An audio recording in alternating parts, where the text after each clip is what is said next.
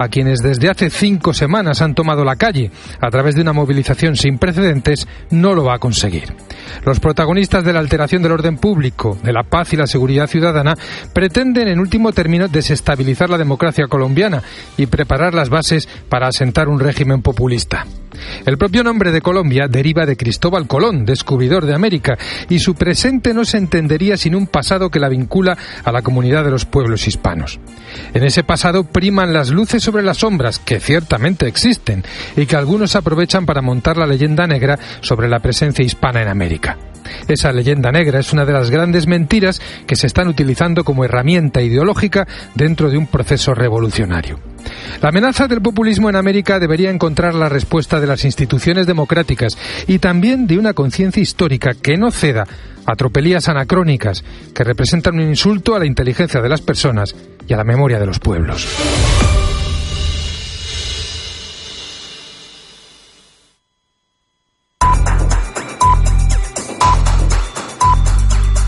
Cope Utrera. 98.1 FM.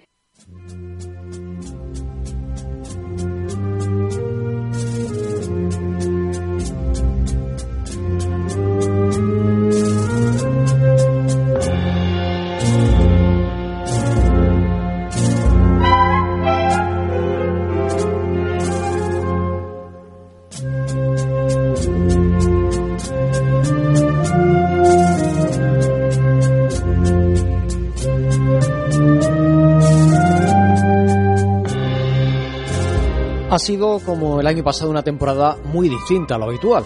La pandemia ha seguido marcando la organización de este programa, de los contenidos, la estructura, el desarrollo, pero no hemos querido faltar una vez más a nuestra cita con todos ustedes. Hoy afrontamos la recta final de la linterna cofrade con el deseo de volver a la normalidad en cuanto antes, cuando este programa regrese a las ondas la próxima temporada. Comenzamos a esta hora y durante los próximos 60 minutos el último programa de esta temporada de la Interna Cofrade. Les saluda Salvador Criado. Muy buenas tardes.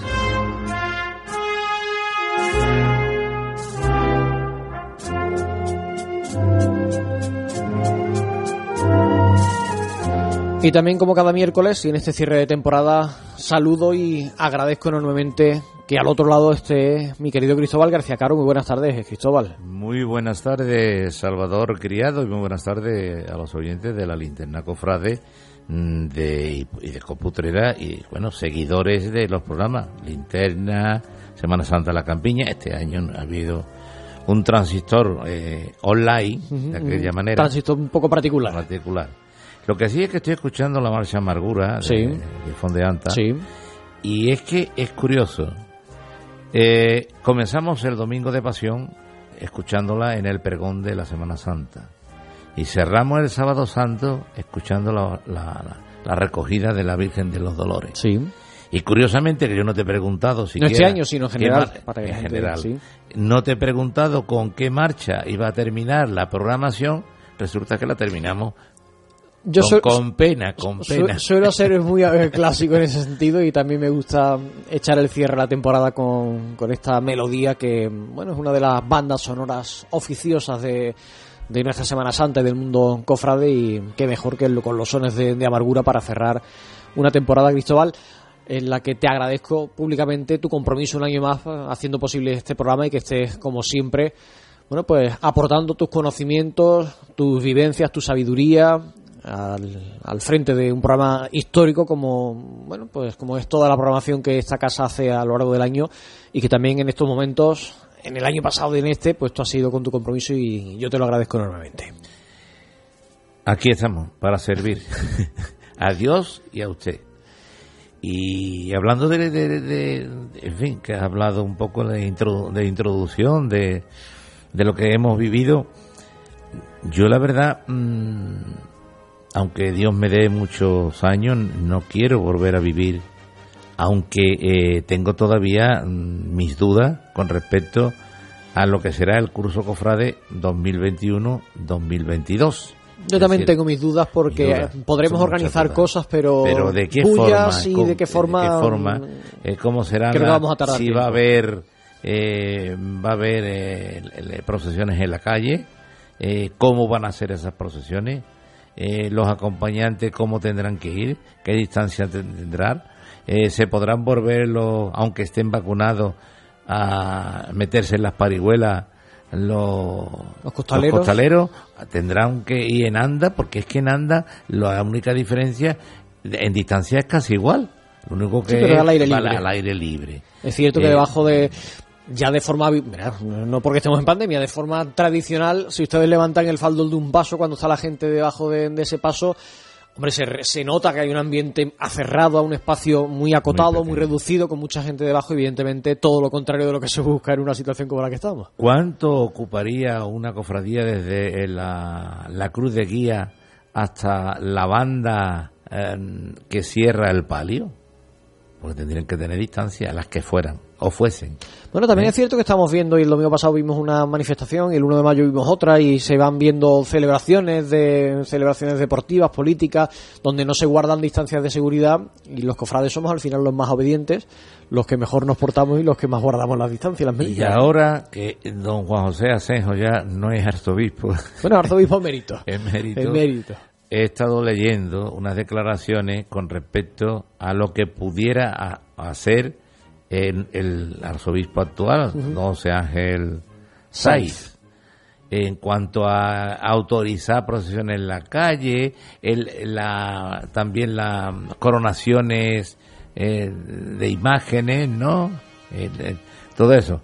Con lo rígido que ha sido el arzobispo emérito, don Juan José, en este, en este apartado, con cofradía, con autorizaciones de salidas extraordinarias, eh, autorizaciones de coronaciones que tenían que tener un proyecto y un motivo justificado, incluida la caridad, pues ahora mm, en todo eso ha dicho que muy alegremente que sí, que eso volverá y que y digo, muñeta, eh, cuando no tiene uno la responsabilidad que tenía anteriormente, eh, ya se, echa, la mente a, la mente a volar, ¿no? Ya nos vamos relajando. Bueno, pues iremos viendo cómo va funcionando el nuevo prelado, el nuevo arzobispo de, Sevilla, al que deseamos lo mejor y les contaremos lo que se hace desde la curia y lo que haremos los cofrades también en la próxima temporada, si Dios quiere. Querido Cristóbal, muchas gracias por estar una temporada más con nosotros. Hasta el próximo curso. No se marchen ustedes que empezamos con contenidos, con invitados en la linterna cofrade. Cope Utrera.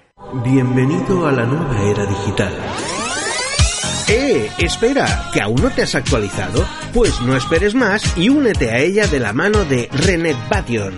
Desde soluciones para teletrabajo hasta mejoras de la ciberseguridad. No te quedes atrás y súmate al futuro. Más información en www.rednetbation.com.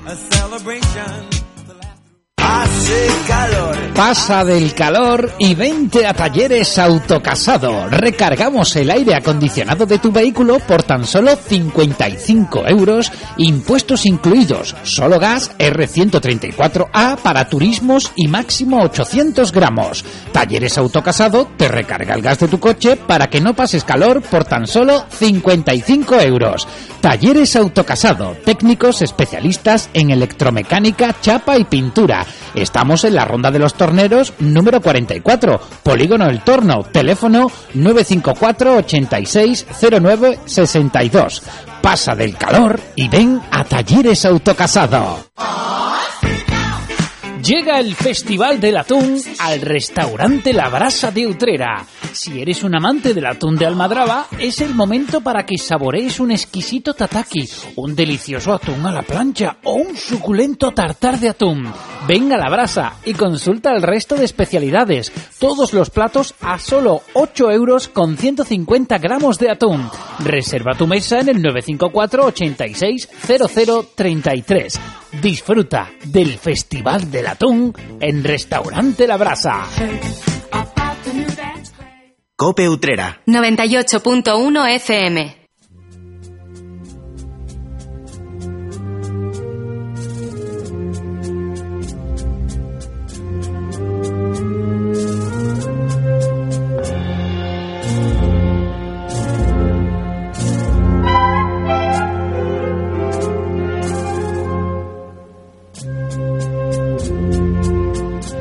Bueno, pues afrontamos la, la penúltima, para no decir la última, la penúltima tertulia de la temporada, de esta también particular temporada de la linterna cofrade que nos va a permitir bueno, pues hacer un poco de balance y abordar diversas eh, cuestiones que, que han sido noticias, que son actualidad dentro de, del mundo de nuestras hermandades y que les hemos venido contando en estas últimas fechas y que bueno, vamos a abordar con diversos concejales, diversos contertulios, más que concejales de...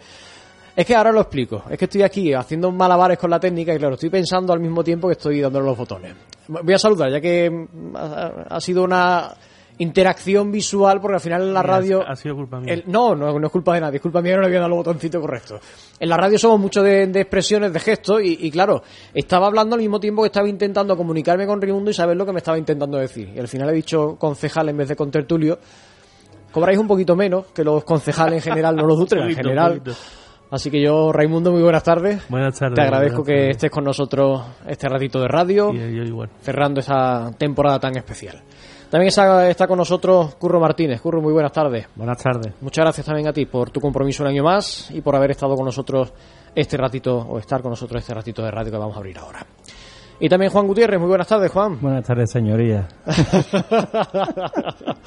Gracias también a ti por abrir un hueco en la agenda y compartir este ratito de, de radio con Es un placer. Vamos a tener una tertulia, bueno, un poco distinta porque estamos cerrando una temporada atípica. Los temas cofrades, bueno, poco a poco van dejándose atrás. La actualidad va en líneas generales, en- de forma habitual, cuando llega esta época del año, va decayendo y mucho más en las circunstancias en las que estamos. Pero nos puede servir este ratito de radio para hacer un poco de balance, para mm, recordar lo que hemos vivido y, por ejemplo, si os parece, comenzamos por esto, para sacar aspectos positivos de esta reorganización cofrade que hemos tenido que vivir en estos meses, en este curso, y si nos remontamos más atrás en este año y medio, yo estoy intentando siempre, y además ustedes me lo habéis escuchado alguna vez, estoy intentando siempre quedarme con algo bueno dentro de lo malo que estamos viviendo. Y no sé si de todo lo que estamos viviendo en estos meses, desde el punto de vista cofrade, hay algo que mm, os haya parecido interesante, positivo, cosas que, oye, pues nos hemos planteado esto que a lo mejor no lo habíamos hecho nunca y puede ser positivo mantenerlo, o nos ha permitido esto vivir de otra forma diferente, algo que a lo mejor pasaba más desapercibido. ¿Qué balance hacéis? Yo creo que la Semana Santa está en el corazón de las personas y en el calendario de las personas. Porque no podemos olvidar que las imágenes no han salido ni se han movido de donde suelen estar el resto del año. Pero el día de la salida había colas para ir a visitarlas y había misas llenas de gente. Por tanto, lo que se celebra en esa fecha está marcado a fuego en el calendario del luterano. No solo el de los cofrades, ¿eh? Yo era muy reacio, o sea, yo tenía mis dudas. Digo, no, esto es, la gente va a pasar del tema. Y no, está metido en el calendario.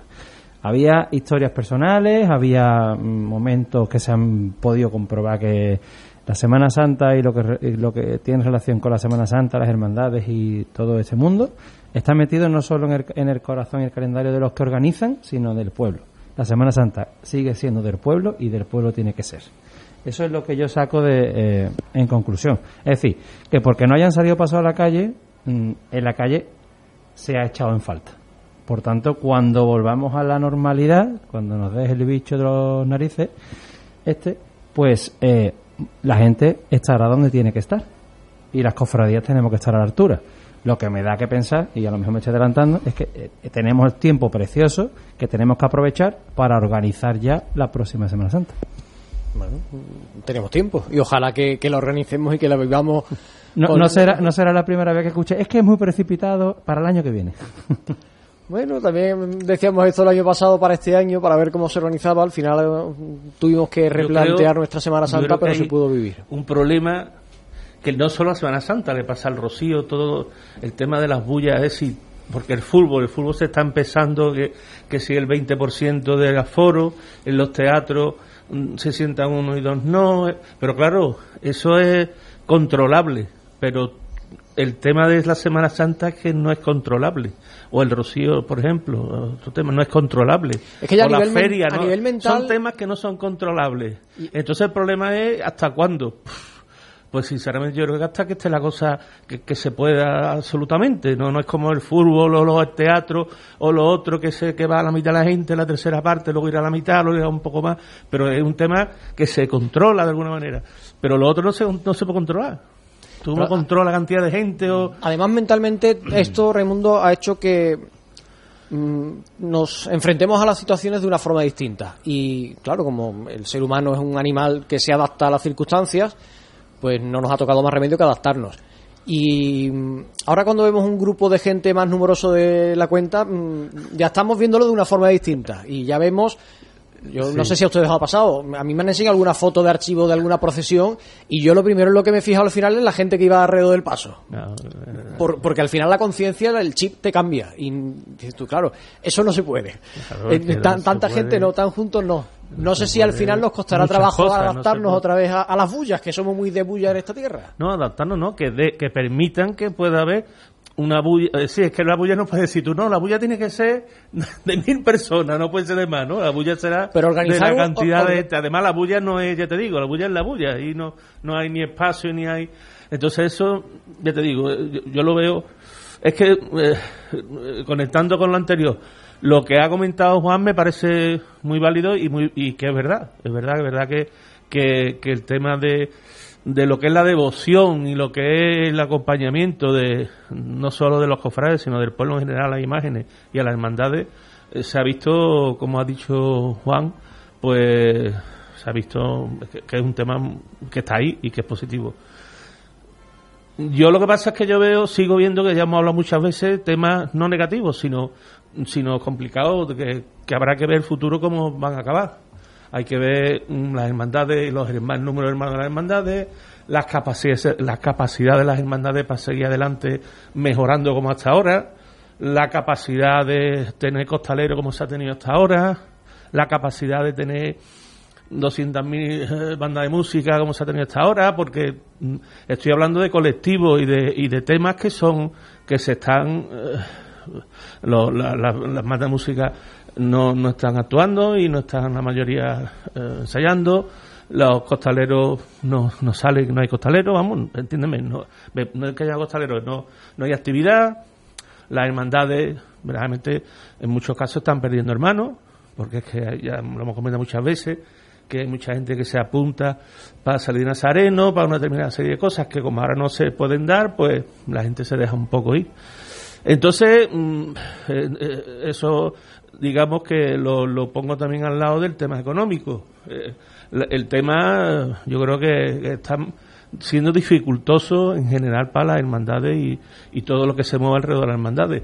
Y habrá que ver el, el año que se dé el pistoletazo y se diga, ahí vamos, a, a ver en qué situación nos encontremos, a ver qué capacidad tienen las hermandades de, de, digamos, de volver a salir adelante con la pujanza que hemos tenido en los últimos años, que había una pujanza grande, a ver si continúa esa pujanza o al menos se puede mantener el, el nivel y que luego vayamos otra vez para arriba en todos los sentidos, ¿no? Pero bueno, que verdaderamente es un tema positivo el que se ha visto. Además, yo creo que, que nos han enseñado las circunstancias pues a vivir la Semana Santa también un poco más interiormente, más interiorizada, de otra manera, eh, como dice Juan, bien ha dicho, pues lo que es la Semana Santa en sí, la celebración, aparte de procesiones y de todo lo demás. El, miércoles pasado estaba aquí el promotor sacramental de la hermandad sacramental del Redentor Cautivo, estaba Antonio Marchena con nosotros, y hablábamos de la parte sacramental de, de la hermandad y salía el tema de, de Semana Santa, de cómo se ha vivido mm, la Semana Santa para una hermandad sacramental como es la del cautivo. Y él ponía en valor que dentro de lo malo, bueno, pues este año se ha podido vivir de una forma más intensa para una sacramental como ellos, montando un altar de, de- un monumento en- de una forma más esplendorosa o con más espacio de, de lo que es habitual. Entonces por eso por eso planteaba que a lo mejor dentro de todo lo malo hay cosas bonitas, No, no, cosas no. buenas que podamos sacar. Lo que es indudable es que este año, esta última Semana Santa, no tiene que ver con la anterior. Está tenido mucha más vida, mucha más, más posibilidades, eh, ha habido muchos más actos, en fin, ha habido, en, en mi opinión, ha sido, digamos que muchísimo más, hombre, mejor que la anterior. La anterior fue horrorosa, que yo era, que no se podía hacer nada. Pero bueno, todavía hemos dado un paso, y, pero que, que aquí para la normalización va, creo yo que va a ser más difícil. Pero, Pero- bueno, ojalá me equivoque y ojalá, o, u ojalá el bicho se, se acabe. Pero no te olvides, que, que no se olvide nadie, que los cofrades no hemos sido ejemplares, hemos sido obedientes. nos han dicho no y no. Ah, bueno, claro, sí. ¿Eh? Y más en nuestra diócesis. Sí, y sí. en algunos sitios más todavía. que aquí es subdiócesis, en algunos sitios. No es no, no es que lo- no, no hemos hecho lo que hemos querido, sino lo que nos han dejado, ¿eh? Ya, ya, Entonces, ya. Que, que no hemos sido ejemplares, tampoco. Vale, vale. Que, que muchas veces nos dicen las cofrades, que, que bien que somos... No, no, no, no. Aquí nos han dicho, esto es lo que podéis hacer. Sí, sí, sí, eso es entonces las alas las tenemos más bien cortaditas. Sí, sí, sí. Bueno, hemos sido Sí. ejemplares porque no hemos sacado los pies del plato, ¿no? En líneas generales, porque Hemos hemos, sido obedientes, hemos sido obedientes. Nuestro comportamiento ha sido ejemplar porque nos hemos basado en lo que nos han dicho. Qué obediente es un cofrade. ¿eh? Curro. Bueno, a ver, eh, yo creo que la meta que nos tenemos que proponer es retomar eh, lo y la meta debería ser eh, volver a tener una Semana Santa como el 2019. Esto lo que lleva es una lo que hemos tenido es una suspensión. El año pasado fue una Semana Santa un poco más más restringida, con más medidas. Este año hemos abierto un poquito la mano. El año que viene pues se dará otro pasito y eh, la meta que tenemos que conseguir es llegar a la Semana Santa de Eh, 2019. Estamos dando mucho por hecho, yo creo que todo el mundo, que con esto de la vacunación vamos a poder vivir una Semana Santa mm, tradicional, a la antigua usanza, el año que viene. Y haciendo referencia a lo que decía Raimundo, mm, no, quizá no esté tan claro, porque en un evento no lo como, el- No, no, como en la. Eurocopa ver, que se estaba celebrando, tú tienes a la gente sentada en un sitio, la tienes co- acotada y controlada. Yo- Una Semana Santa sin bulla, que una Semana Santa con bulla, que es como la conocemos de toda la vida de Dios, no es tan fácil organizarlo y cómo Claro, acotas una hecho, cofradía en la ya, no, calle. ya no existía. O sea, la- vamos a echar un vistazo atrás. En hace 10 años, las bullas eran sin vallas. Es decir, las procesiones no había vallas. Ahora te encuentras una valla en todas las entradas y en todas las salidas. Sí, pero acotar una entrada o una salida de una procesión es relativamente fácil. Es muy fácil. Pero, bueno, pero acotar vámonos a Sevilla. 5, vámonos a 10, Sevilla. 15 horas de recorrido no es Espérate, fácil. no, pero yo no digo la- la- porque de tú pongas una valla, la bulla no, no, no, Que- no deja de haber bulla, no, ¿eh? Quiero, quiero decir que... Lo que permite hay que se haga el medidas. paso, pero la bulla No. está allí. A ver, me refiero que hay medidas. Aquí en Utrera todavía no se ha llegado a acotar ninguna calle. Pero vámonos a Sevilla. La calle Santa Ángela de la Cruz no entra nadie. En la Cuesta del Bacalao, en la calle Placentine, no hay nadie. quien, quien va a Sevilla y, lo, y se echar la imagen, ya no hay nadie. Ya no pasa ningún, ninguna persona cuando pasan los pasos por la Ya. calle, por la estreche de Sí, Placentine, por sí. ejemplo. Es decir, eso se va a extender.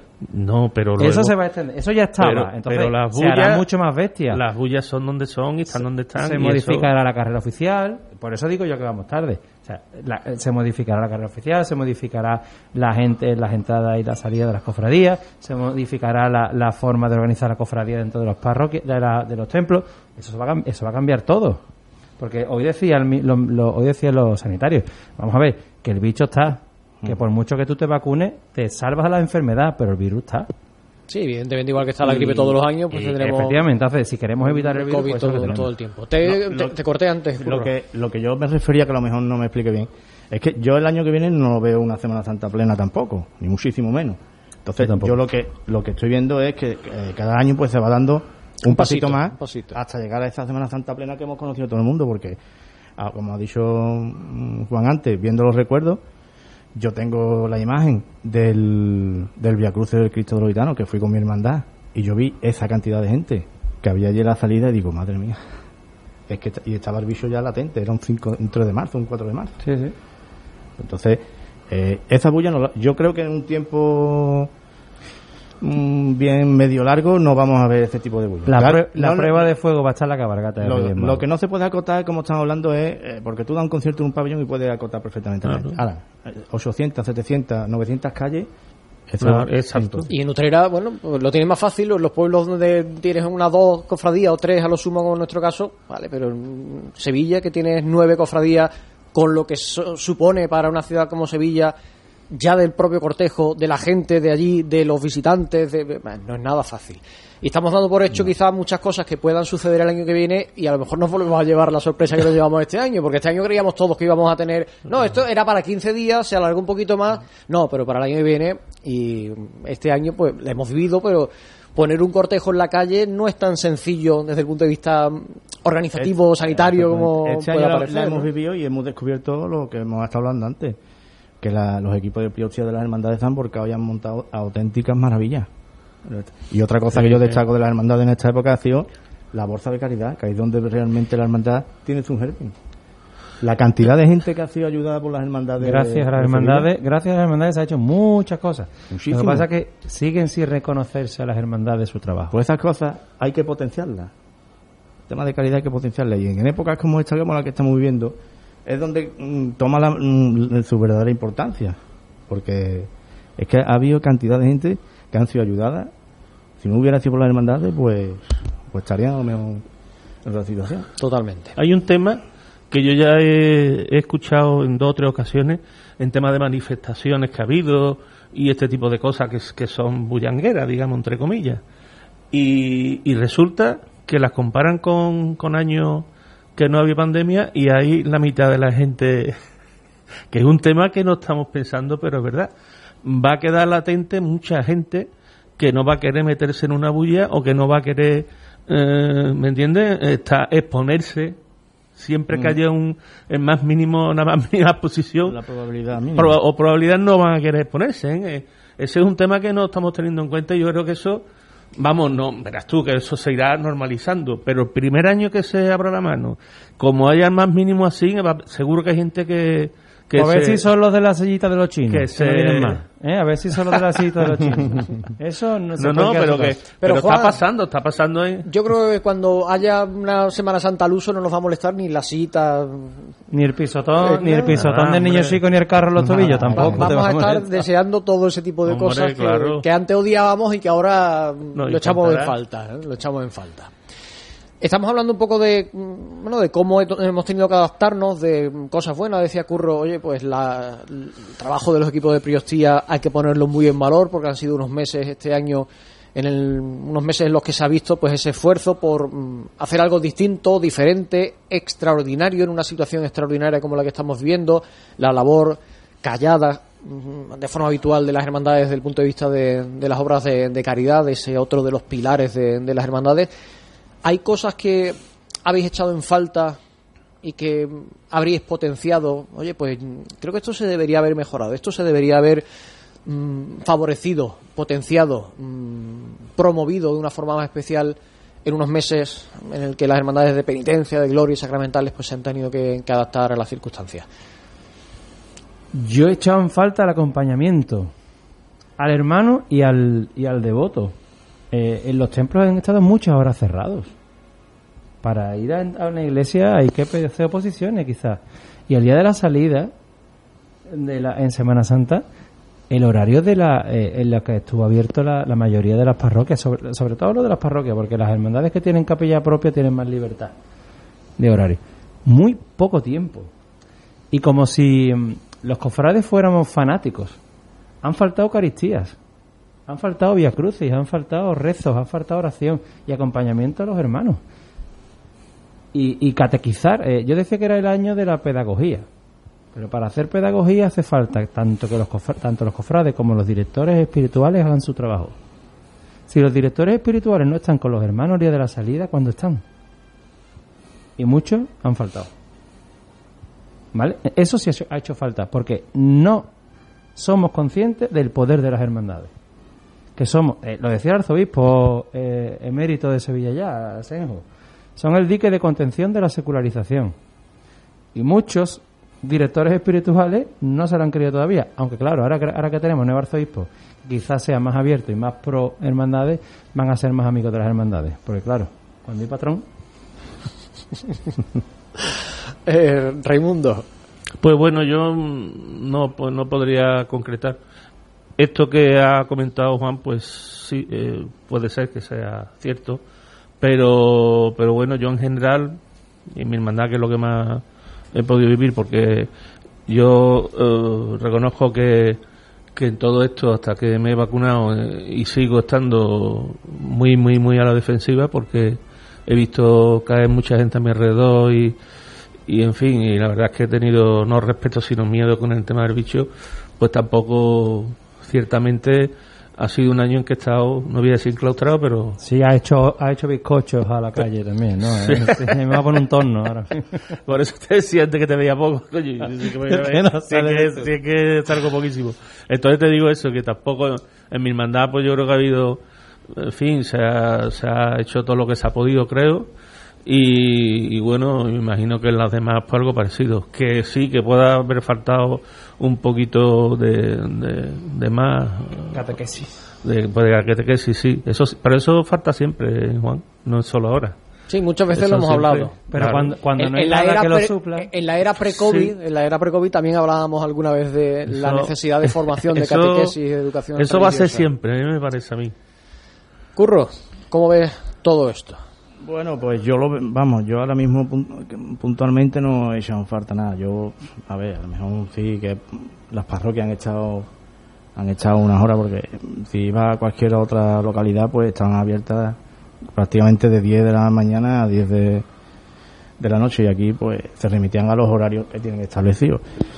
Yo, la verdad que en falta, en falta sí no he echado yo muchas cosas porque había misa, había había algún, algún que otro Villa Cruz y algún ejercicio de las cinco llagas, había, había distintos actos, y ya me refiero no solo a la Semana Santa, sino a la cuaresma.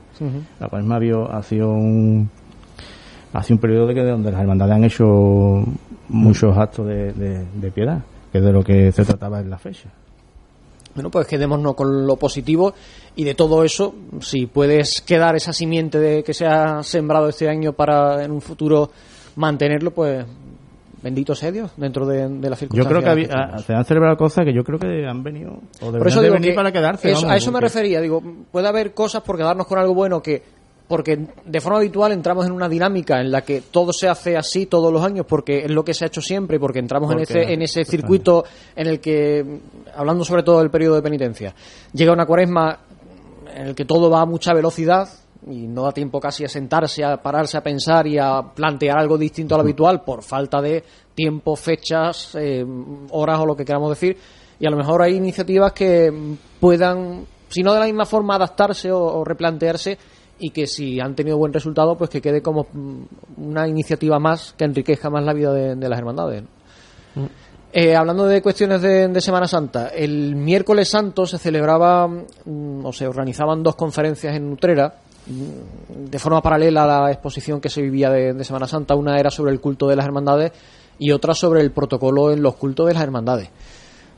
Aparentemente me parecen que son dos temas interesantes y mm, no sé si va al hilo del tema formativo que, mm, que se decía eh, en alguna otra ocasión. No sé qué os parecen este tipo de iniciativas. No sé si a lo mejor el día era el más adecuado, dentro de coincidiendo con actividades en los días grandes de la Semana Santa y bueno, en horarios en los que había visita a templo. Eh, Es que yo creo Pero que este tipo de no se esperaba que la gente acudiera en, en- con tanta afluencia a, las- a las parroquias, a los templos. Mm, Entonces se programaron actividades alternativas, porque claro, vas y te vas, pero eh, cuando tienes abierta una parroquia y, y está entrando gente sin parar, pues tú dices, oye, mm, esto parece que estoy en la calle. O sea, la, sensación es la de, de haber solo una actividad que llene, ¿no? Pero sí es verdad que es interesante que se organicen estas charlas y esta y la forma y en definitiva la formación la formación es muy necesaria sobre todo gente que sepa de lo que está diciendo y que sea interesante lo que se dice es muy importante el culto interno es muy importante la formación para preparar un culto interno y un protocolo y conocer y conozcamos la liturgia de lo que se está haciendo muchas veces eh, a, a mí me gustan mucho la- los- las funciones principales de instituto porque se hace se hacen los juramentos y se hace la, la protestación de fe y se hace como hace siglos en algunas hermandades que sigue haciendo leyendo lo mismo y diciendo lo mismo que si te paras a leer, y y es muy interesante, pero mucha gente no sabe lo que está haciendo. Sabe que se hace como siempre se ha hecho, pero porque se ha hecho siempre. Entonces e- es interesante saber cómo se hacen y por qué. Si, si, si- si ahondamos en eso, eh, eh, es precioso. Ah, eh, las cofradías ahondamos, tenemos un tesoro muy profundo y, y- y muy valioso que es la que es el, el mantenimiento y conservación de los ritos ancestrales. Si se plantea todo bien, porque a veces en- no todo vale dentro de una liturgia, de una celebración, de una Eucaristía, y a los cofrades nos encanta mucho una parafernalia. Y hay veces que... Cuanto más rancio blanco, Sí. mejor, ¿sabes? Cuanto más, sí, pero hay veces que no está mal este tipo de iniciativas que yo felicito al, al Consejo de Hermandades porque, mm, bueno, pues eso nos gusta Hombre, mucho todo- la parafernalia y al final Todo pues, lo que sea veces- formativo y como siempre estamos El diciendo. problema, el problema que yo he visto, que yo he visto, perdón al mundo, es que, eh, bueno, a lo mejor me, a lo mejor voy a echar piedra sobre el mismo teatro, pero, pero yo vi, en la charla de formativas que hubo, que hizo el consejo anterior de, de Roberto, que hizo una charla del tema litúrgico, Sí. había miembros de un hermano mayor que no sabía lo que era un ambón. ¿Un qué? Ni Sí, es así. Ni sabía Es los así, siete sacramentos. Ni cuando toca leer, bueno, y- siempre está el de culto avisando, te toca, te toca. Exactamente. Y los cereales, porque se tienen que poner delante? Cuando... Pues esas cosas, pues. Yo, Por eso eso, digo que yo son- eso lo, debería, lo haría to- todos los años antes Claro, de es que son temas interesantes, muy desconocidos por parte de mucha gente y claro, cuando se organizan ese tipo de, de, de actos, de cultos, y claro, el que tiene que organizarlo pues no sabe a lo que se enfrenta o lo que tiene entre manos, o el que tiene que salir a leer, oye, ¿y por qué hay dos ambones y por qué una gente lee en un sitio y otra gente lee en otro? O lo que tú decías, porque hay un momento en el que en algunas ocasiones se levantan, si así lo estima la, la hermandad, por ejemplo, los ciriales o se acercan en el momento del evangelio, etcétera, etcétera. Eso también, y, y también estamos con, con esto de la pandemia, se está descafeinando mucho la liturgia.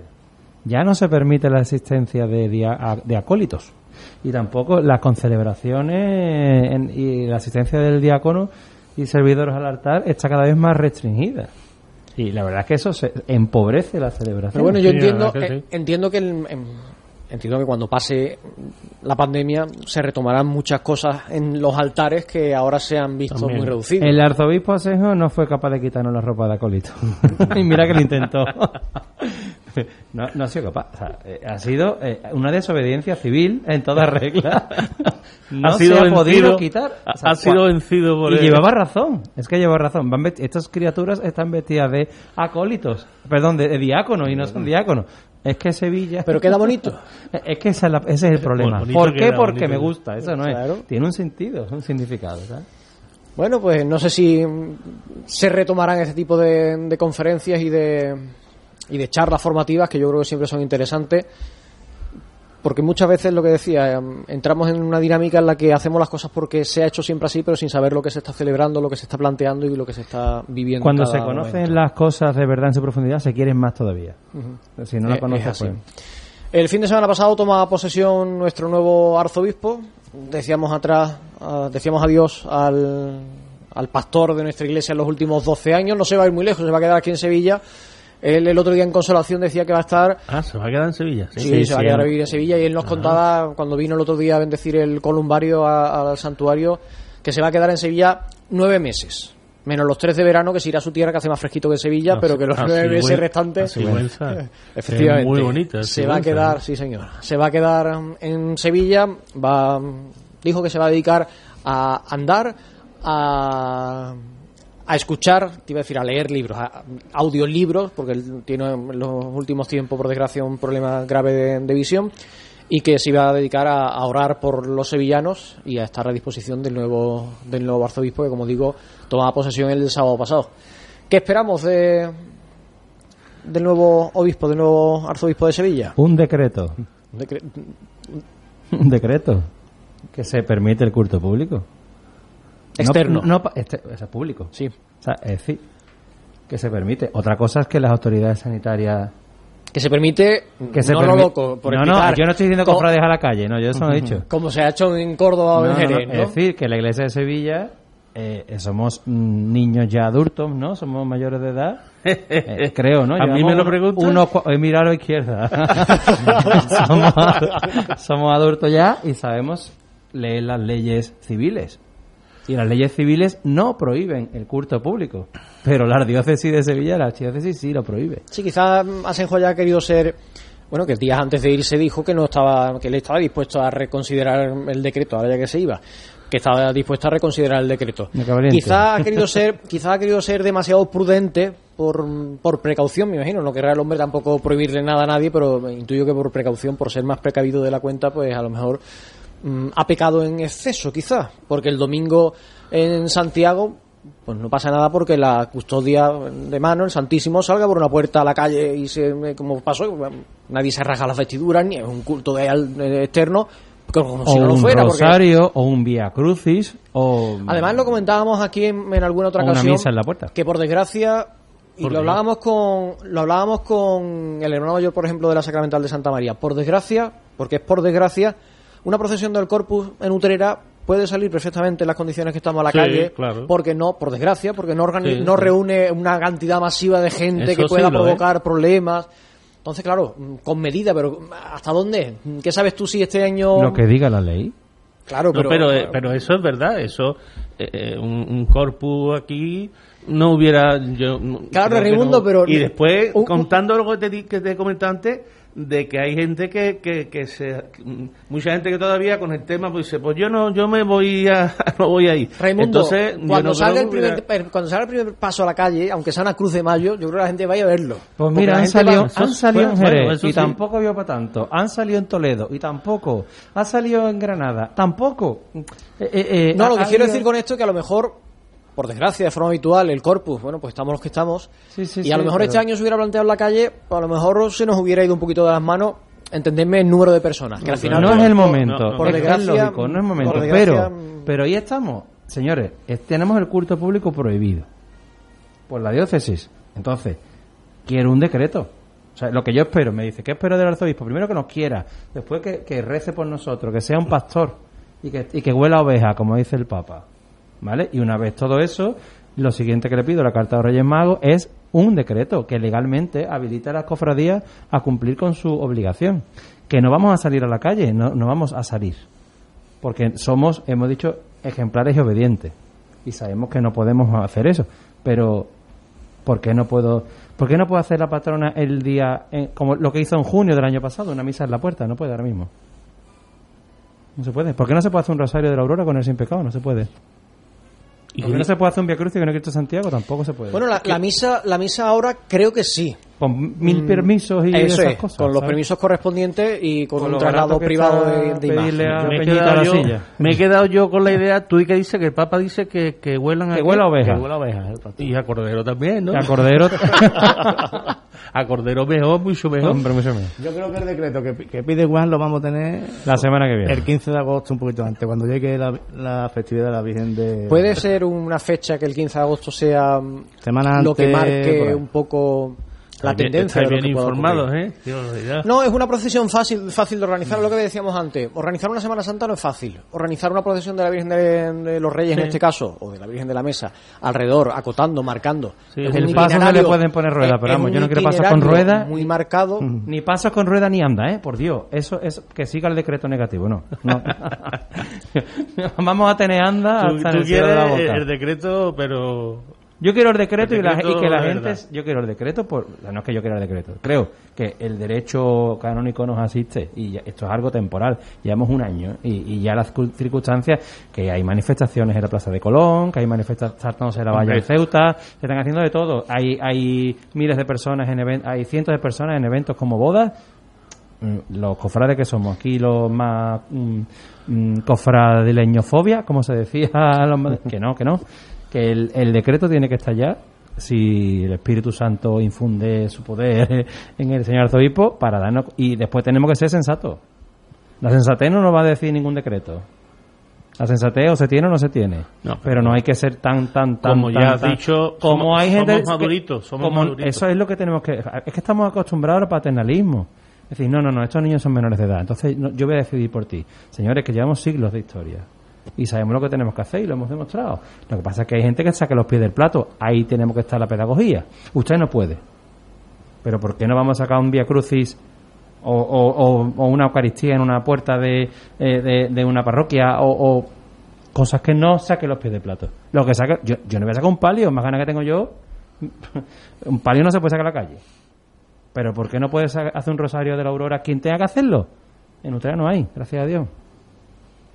¿Por qué sí, no? ¿Por qué se prohíbe? Una cosa es que una cosa es que se desprohíbe, dice, ¿cómo se puede decir? Que se apruebe, que se permita, y otra cosa que se prohíba. O sea, esto se permite. Otra vez, otra cosa será que se haga o no. Pero ¿por qué se tiene que prohibir? Vamos a ser sensatos. ¿Qué le pide curro a José Ángel Saiz, al nuevo arzobispo de, de Sevilla? Pues yo que... ¿Qué esperas de, qué, qué esperas de él? Entiéndaseme la palabra, la, la pregunta. A ver, porque este, este señor viene de tierras catalanas, totalmente distintas a, A la idiosincrasia de, de- Andalucía. de aquí. Bueno, tenemos algún ramalazo Sí, mm, algo- algo- por aquello de que Cataluña dicen que es la, Sí. la novena La- provincia ¿no? de, Andalucía. Andalucía. Pero bueno.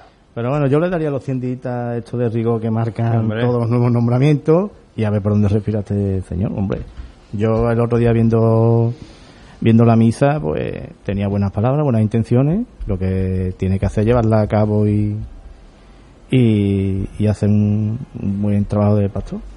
Esperemos que, que así sea, porque será para el bien de toda la diócesis, que es lo que, que es lo que todos deseamos. Nos quedamos sin tiempo. Yo os agradezco, como decía al principio de, de esta tertulia, que hayáis estado con nosotros este ratito. Se lo agradezco a Raimundo García, se lo agradezco a Curro Martínez, se lo agradezco a Juan Gutiérrez, pero también pues al resto de compañeros de contertulios que han formado parte de, estas tertulias tan particulares que en esta temporada, al igual que el año pasado, hemos tenido que plantear. Estoy deseando que podamos ver esta mesa del estudio llena, que todos los micrófonos se utilicen, que será muy buena señal y que no tenemos que estar guardando las distancias ni con las ventanas abiertas ni nada de nada, que será muy buena señal. Se lo agradezco a Antonio Medina, a José Ángel Fernández, a Telmo Sánchez, a Augusto Muñoz y a Francisco Moreno y como digo vosotros los tres. Así que muchas gracias a los tres y ojalá, como digo, nos veamos prontito sin mascarillas y Ojalá. pu- pudiendo hablar de cómo huele el incienso en la calle, cómo quiera. las bandas acompañando los pasos. Dios y... te escuche. Pues llama cuando quiera. Vámonos. Muchas gracias. Y a ustedes no se marchen porque tenemos más contenido, más cosas que contar, que abordar en este último programa de la temporada de la Interna Cofrade. Así que volvemos enseguida. Cope Utrera. Marchapán, el pan artesano elaborado en Utrera con la mayor calidad. En Marchapán seguimos fabricando 50 variedades de pan fresco del día y por supuesto nuestros picos, regañas y dulces. Marchapán, el pan fresco cada día. Búscanos en la tienda de tu barrio. ¡Ánimo! Estación de servicios Petroullá en Utrera cumple cuatro años ofreciendo el mejor carburante para alargar la vida útil del motor de su vehículo. Petroullá cuenta con centro de alta tecnología de lavado a presión, nueva imagen en los túneles de limpieza, servicio de lavado manual, tienda con todo tipo de accesorios para tu automóvil, butano, hielo, recargas, chocolates y una gran variedad de artículos todos ellos a los mejores precios. Reposta en Petroullá con productos de máxima calidad. Estamos en carretera Utrera-Sevilla, kilómetro 1. ¿Buscas una ferretería que resuelva tus problemas? Ferretería San Juan Bosco.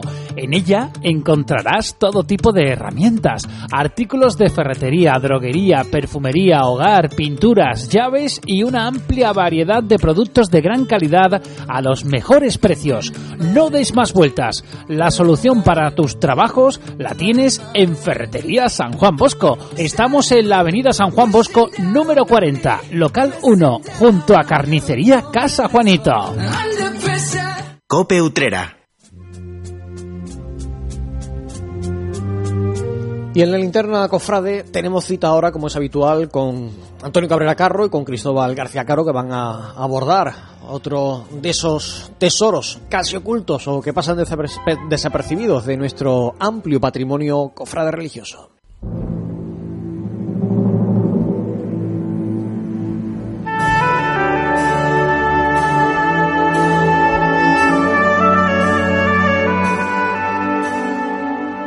Buceando en la historia con Antonio Cabrera Carro.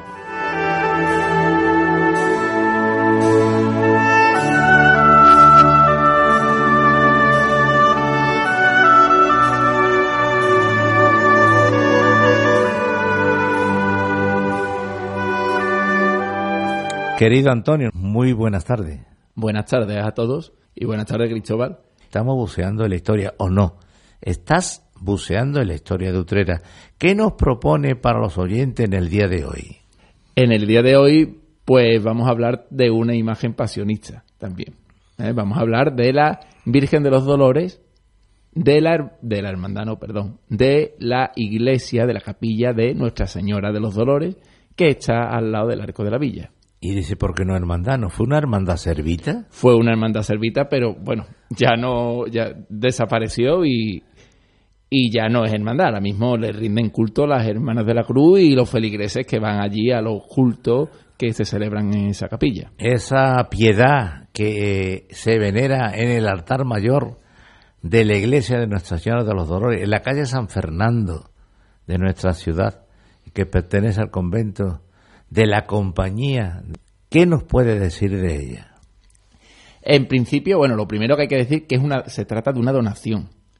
Es una imagen eh, que los que la hayáis visto veréis que es de tamaño pequeño, académico, que se dice, porque la tenía un señor en su casa. Ese señor era Martín Cortés, que era medio racionero de la Catedral de Sevilla.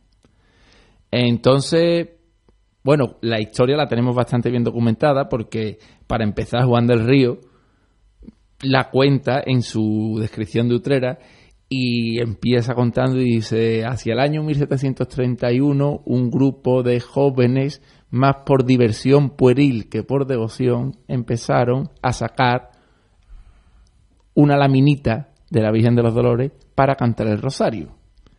A partir de ahí se unen personas más mayores y entonces pues deciden crear una hermandad y este señor, que es medio reaccionario de la catedral, dice que le da a la le da a esa hermandad, le cede la Virgen de los Dolores que tiene él, él en su casa. Cuando tú acabas de decir medio racionero, los oyentes dirán, ¿y qué era un racionero? Es bueno, un medio racionero es el que recibe media ración, medio sueldo. Un racionero era el que recibía el sueldo, eh, un sueldo de la Catedral de Sevilla. ¿Por qué? Porque así allí tenía eh, Sus labores, ¿no? sus labores litúrgicas. ¿Vale? Los, los todo esto, dentro de, la- de las canonjías hay diferentes tipos. ¿Vale? Pues digamos que medio racionero sería El 50% de la parte más baja y después por encima de los racioneros están los canónigos mm, destinados a labores más concretas. ¿Vale? Pues este era medio racionero, o sea, recibía, recibía medio sueldo. Y ya las personas mayores nos dicen que ya eh, se unen a los jóvenes para, para darle curto. ¿no? Se unen a los jóvenes. Esto es 1731. En 1733 ya se constituye una hermandad y a partir de ahí pues labran un altar en la iglesia del Hospital de la Mesa. ¿eh? La, la iglesia del Hospital de la Mesa que todavía se conserva. Calle Montamarta hoy, Sor Marciala de la Cruz. Exactamente, está ahí en la esquinita justo enfrente de la Puerta del Sol de Santa María, que hoy es una vivienda particular. Se conserva muy en la casa, si se entra en la casa, pues se observa bastante bien lo que es la planta de la iglesia. Bueno, pues allí hacen un altar propio mientras labran la capilla de la Puerta de la Villa, la capilla que hay al lado de la Puerta de la Villa.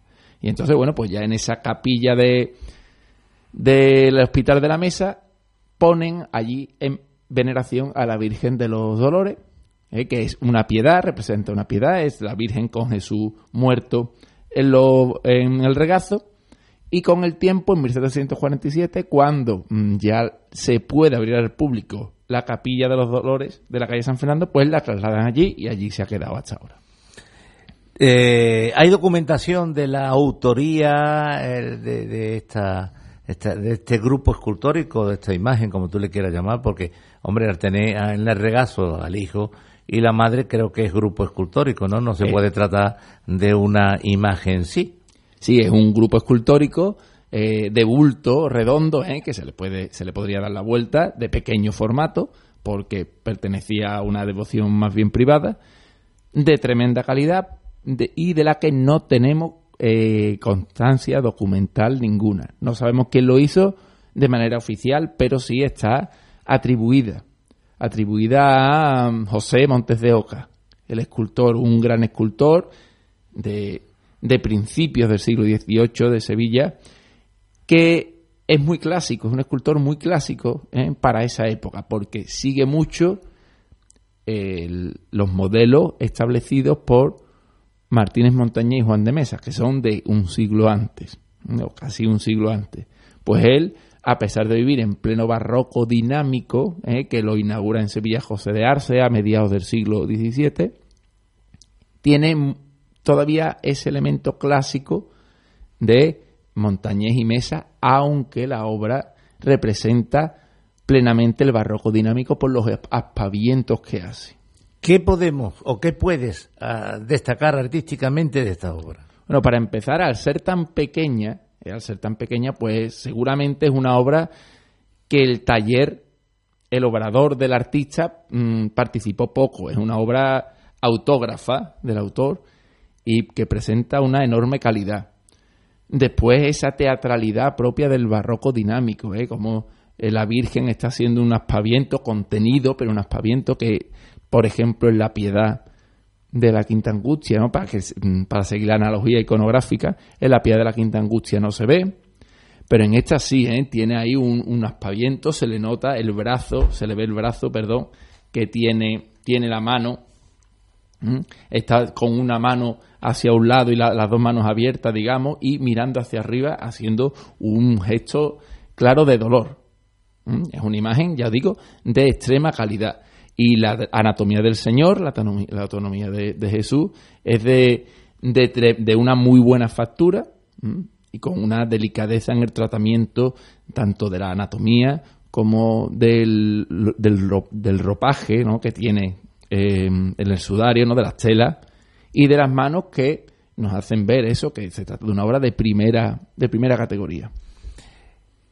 Quinta angustia, sexta angustia, descendimiento.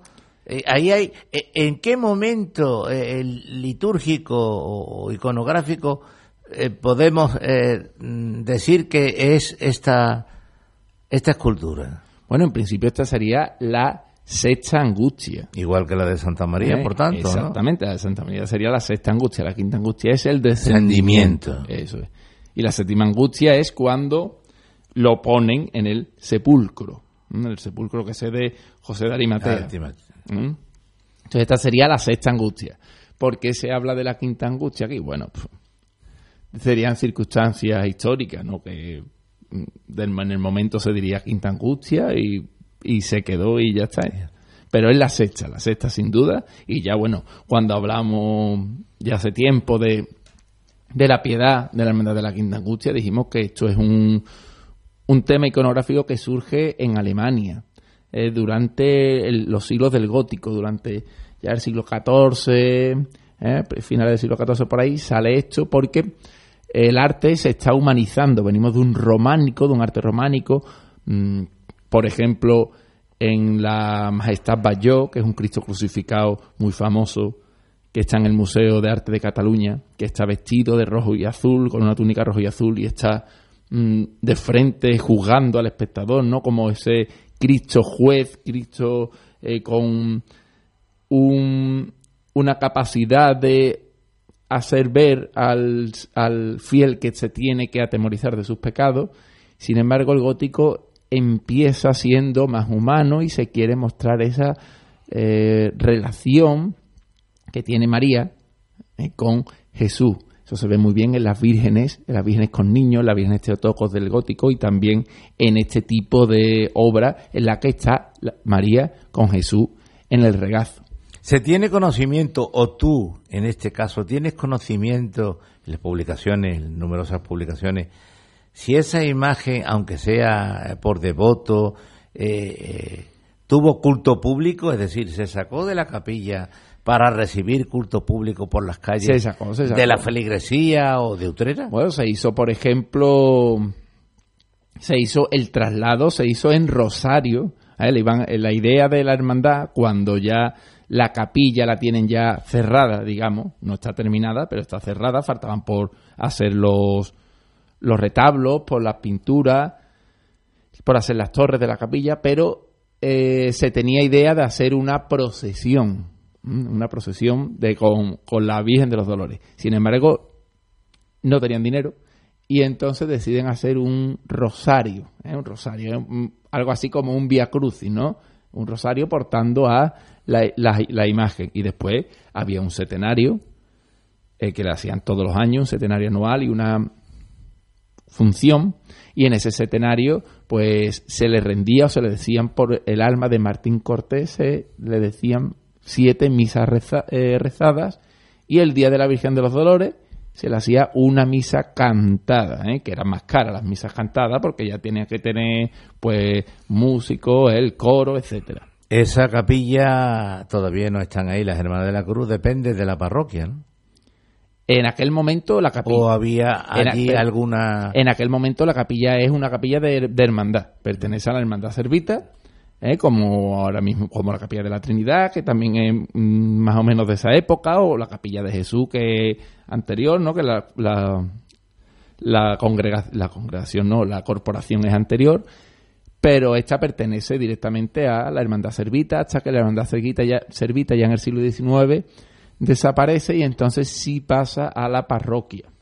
Pero como las, eh, la- los servitas son siervos de Dios, no sabemos si había eh, presbítero o fraile o laico. Era, era laico porque era una orden tercera. Tercera. ¿eh? Era orden tercera. Como orden la que hay aquí en, en, el, en las Carmelitas Calzadas. Exactamente, era una orden tercera, o sea, era- eran laicos.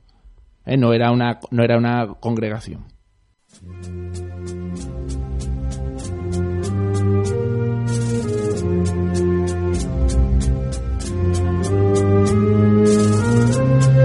Con unos sones tan clásicos como los de Amargura nos marchamos. Con esta composición ponemos el cierre a una temporada que nos ha llevado a vivir de una manera especial estos meses que sin duda vamos a recordar el resto de nuestras vidas. Ojalá cuando este programa estrene su próxima temporada podamos hablarles de actos de culto externo, de regreso a la vida cofrade que siempre hemos conocido. Antes de despedirnos quiero agradecer a cuantas personas han pasado por estos micrófonos a lo largo de este tiempo, tanto en la linterna cofrade como en Semana Santa en la Campiña. Gracias a los invitados y a los contertulios. Y sobre todo, gracias a todos ustedes por dar sentido a este espacio de radio. Cuídense y sean felices. Un abrazo fuerte.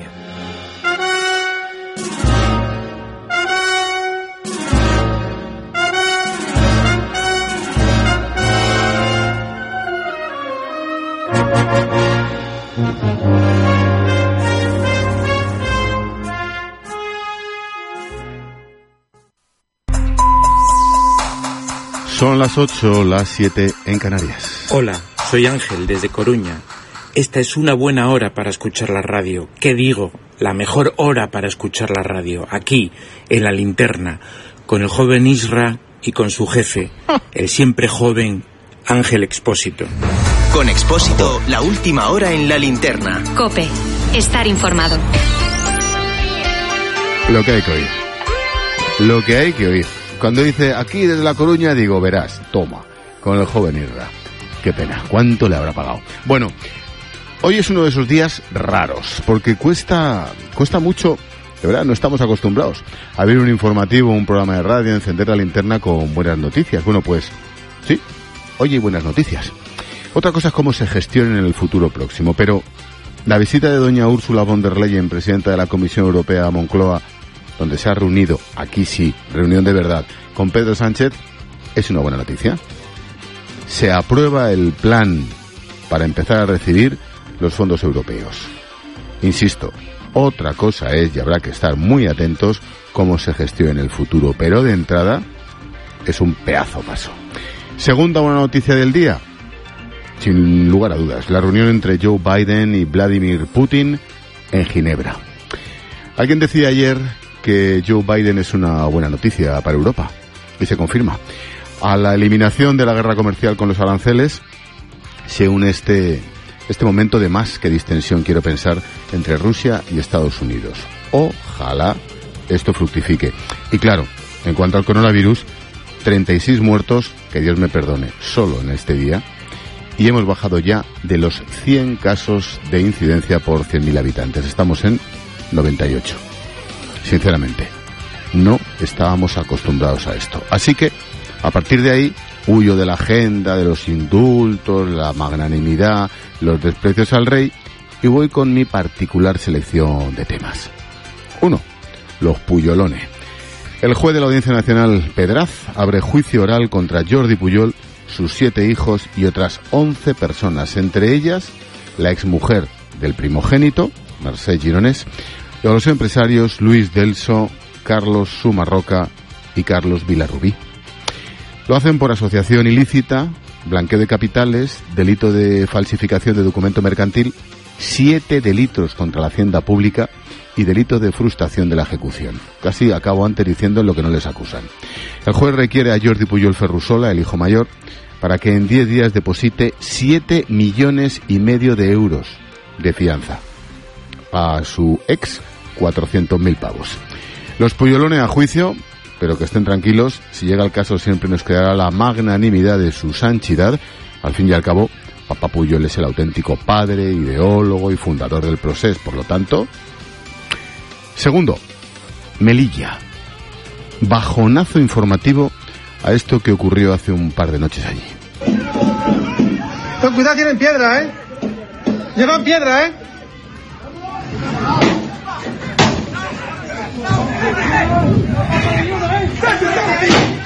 Las imágenes son de una violencia bestial, una auténtica batalla campal a pedradas contra un grupo de guardias civiles que consiguen que unos 150 hombres no pasen a España, subsaharianos y algunos marroquíes. La delegación del gobierno cifró en 20 los agentes de la Guardia Civil heridos, o sea, seis de ellos ya de baja médica. Esas 150 personas intentaron bordear el dique sur, tipo lo que hicieron semanas atrás en Ceuta, pero fueron rechazados. Se destaca desde el gobierno el intento de la violencia utilizada por los migrantes que portaban palos, piedras enormes. Insisto, las imágenes son de una violencia brutal, pero como si nada. Bajonazo, y a esos guardias civiles, por cierto, ni caso. Tres, récord en el precio de la luz. La electricidad continúa al alza, pero ya ha marcado casi 95 euros por megavatio hora en el mercado mayorista para España y Portugal. Es la tercera cota más alta de la historia.